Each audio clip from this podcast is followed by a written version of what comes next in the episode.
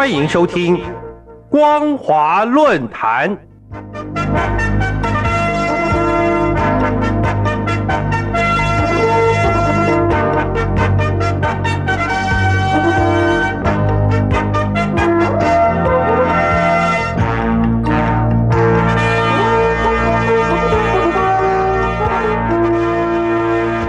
各位听众朋友，大家好，欢迎收听本节的光华论坛，我是苏燕。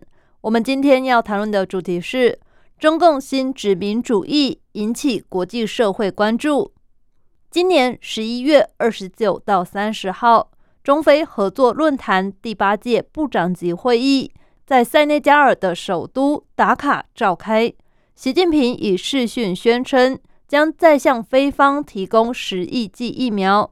并以中非合作二零三五年愿景与非洲国家密切配合，共同实施九项工程。中共国务委员兼外交部部长王毅则亲自出席该论坛，并举行共同记者会。事实上，该论坛的召开却反映美中强权竞逐等多重政治现实，包括中共借投资建设推进债权外交。甚至以附带政治条件遂行疫苗外交，而今非中加速合作，非洲国家背负“一带一路”建设庞大债务，却成为非中合作的隐忧。瑞士洛桑大学当代中国研究员科内恩教授更认为，大陆正在非洲书写新殖民主义，而中共在非洲进行的九项工程。包括一卫生健康，二减贫惠农，三贸易促进，四投资驱动，五数位创新，六绿色发展，七能力建设，八人文交流，九和平安全。从以上九项工程看来，中共将对非洲进行扩张影响力的全面覆盖战略，从传统服务。电商产业到扩张数位空间话语权，以及非传统安全等领域合作。再者，也可以见到中共对美国盟邦联合抗中的国际政治情势已倍感忧虑，从而非洲对中共的国际地缘与政治战略重要性更显得紧迫。由于中共的疫苗外交向来附带政治条件。疫苗政策与价格资讯也不透明，或者是对疫苗外交受赠者进行差别待遇，从而造成大陆疫苗生产提供与国际社会关系的政治矛盾。相对的，美国拜登总统则多次强调美国捐赠疫苗原则：非慢性捐赠、对低收入国家捐赠、捐赠疫苗不附带任何政治条件。打击疫苗错误讯息，以及实现透明机制，建立社会大众信任感。中共在面对与美国疫苗外交的国际竞逐情势，现在习近平以国家领导人身份正式对外宣称提供十亿剂疫苗，表明其无偿援助、联合生产的立场。不仅在时机上显然相对滞后，而且中共外交部。国家卫生健康委员会等主事机关还是欠缺捐赠以及提供疫苗的精确数据，让外界自行摸索。中非合作论坛的新兴转变动向也立即引起国际媒体和专家高度关注。法国新闻社表示，中国被批评利用非洲国家的债务，特别是为机场或火车路线等。大型基础建设项目提供资金，以增加其对无法或不愿履行承诺的国家的影响力。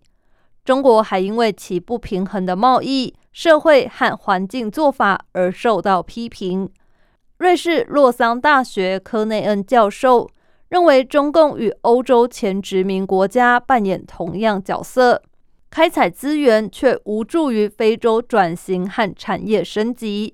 也不提升非洲的世界分工地位。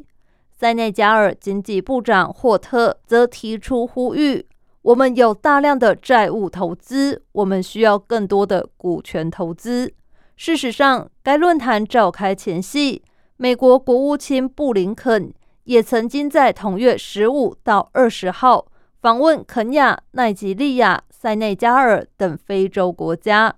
十九号在奈及利亚首都阿加布发布美国非洲政策演讲，表示知道非洲人与对外国接触时常附带条件感到担忧。基础设施交易常是不透明、强制性的，债务难以负担，对环境有破坏性，而且未必让当地生活受益。相对的，美国做法不同，可为非洲带来实质利益。美国视非洲为重要地缘政治力量，计划明年举办非洲领导人高峰会议。布林肯离开非洲后，中共国务院在二十六号。发布新时代的中非合作白皮书，王毅则亲赴塞内加尔出席该论坛部长级会议。可见，美中非洲权力竞逐现实，实乃不言而喻。中共的非洲战略也必然受到美国牵制。显然，中共对当前国际社会联合抗中的情势已倍感忧虑。从而积极借非洲发挥其国际政治战略。固然，中非合作论坛出现新兴转变，然“一带一路”建设、债权外交已面临如何转型为股权投资的挑战，甚至疫苗外交还是存在着资讯不透明等内在局限。而且，中共非洲战略也必然受到美国牵制。感谢您收听这节的光华论坛，我是苏燕。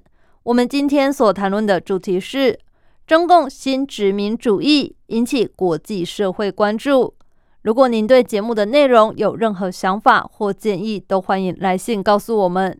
一般邮件可以寄到台北北门邮政一千七百号信箱，电子邮件请寄到 lily 三二九 at ms 四五点 hinet 点 net。透过这两种方式，我们都可以立即收到您的来信，并且逐一回复您的问题。再次感谢您收听本节的光华论坛，再会。